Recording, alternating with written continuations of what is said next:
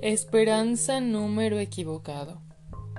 Un cuento de Elena Poniatowska. Esperanza siempre abre el periódico en la sección de sociales y se pone a ver a las novias. Suspira. Ay, señorita Diana, ¿cuándo la verá usted así? Y examina infatigable los rostros de cada una de las felices desposadas. Mire, a esta le va a ir de la patada. A esta otra, pues que y se le haga. Esta ya se viene fijando en otro, ya ni la muela. Creo que es el padrino. Sigue hablando de las novias obsesiva y maligna, con sus uñas puntiagudas. Me las corto de triangulito para arañar. Así se las había de limar la señorita rasga el papel y bruscamente desaparece la nariz del novio o la gentil contrayente queda ciega. Mire, niña Diana, qué chistosos se ven ahora los palomos. Le entra una risa larga, larga, larga, entrecortada de gritos subversivos.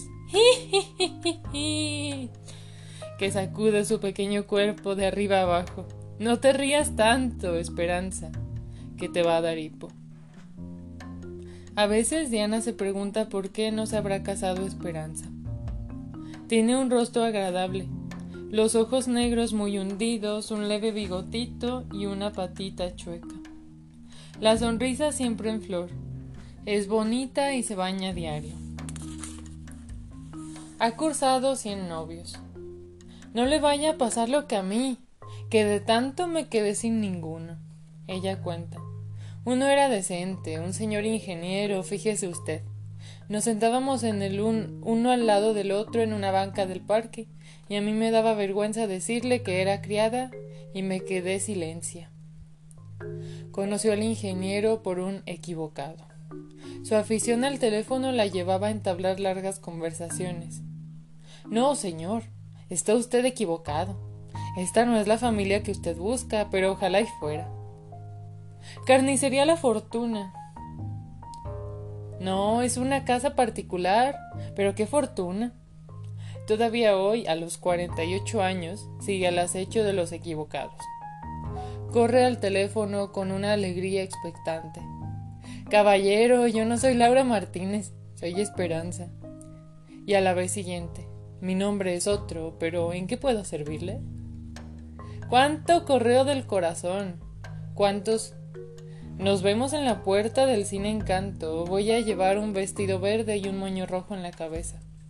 Cuántas citas fallidas, cuántas idas a la esquina a ver partir las esperanzas. Cuántos. Ya me colgaron. Pero Esperanza se rehace pronto y dándole vuelta al disco, metiendo el dedo en todos los números, componiendo cifras al azar a ver si de pronto alguien le contesta, y le dice como Pedro Infante, ¿Quiere usted casarse conmigo? Compostura, estropicio, teléfono descompuesto. 0204. Mala manera de descolgarse por la vida, como una araña que se va hasta el fondo del abismo colgada del hilo del teléfono. Y otra vez a darle esa negra carátula de reloj donde marcamos puras horas falsas. Puros. Voy a pedir permiso. Puros. Es que la señora no me deja puros. ¿Qué de qué? Porque Esperanza no atina y ya le está dando el cuarto para las doce. Un día el ingeniero equivocado llevó a Esperanza al cine y le dijo en lo oscuro Oiga, señorita, ¿le gusta la natación? Y le puso una mano en el pecho. Tomada por sorpresa, Esperanza respondió Pues mire usted, ingeniero, ultimada y viéndolo bien, a mí me gusta mi leche sin nata. Y le quitó la mano. Durante treinta años, los mejores de su vida, Esperanza ha trabajado de recamarera. Solo un domingo por semana puede asomarse a la vida de la calle, a ver a aquella gente que tiene su casa y su ir y venir. Ahora ya de grande y como le dicen tanto que es de la familia, se ha endurecido. Con su abrigo de piel de nutria heredado de la señora y su collar de perlas auténticas, regalo del señor, Esperanza mangonea a las demás y se ha instituido en la única detentadora de la bocina. Sin embargo, su voz ya no suena como campana en el bosque, y en su último equivocado pareció encogerse, sentirse a punto de desaparecer, infinitamente pequeña, malquerida, y respondió modulando dulcemente las palabras.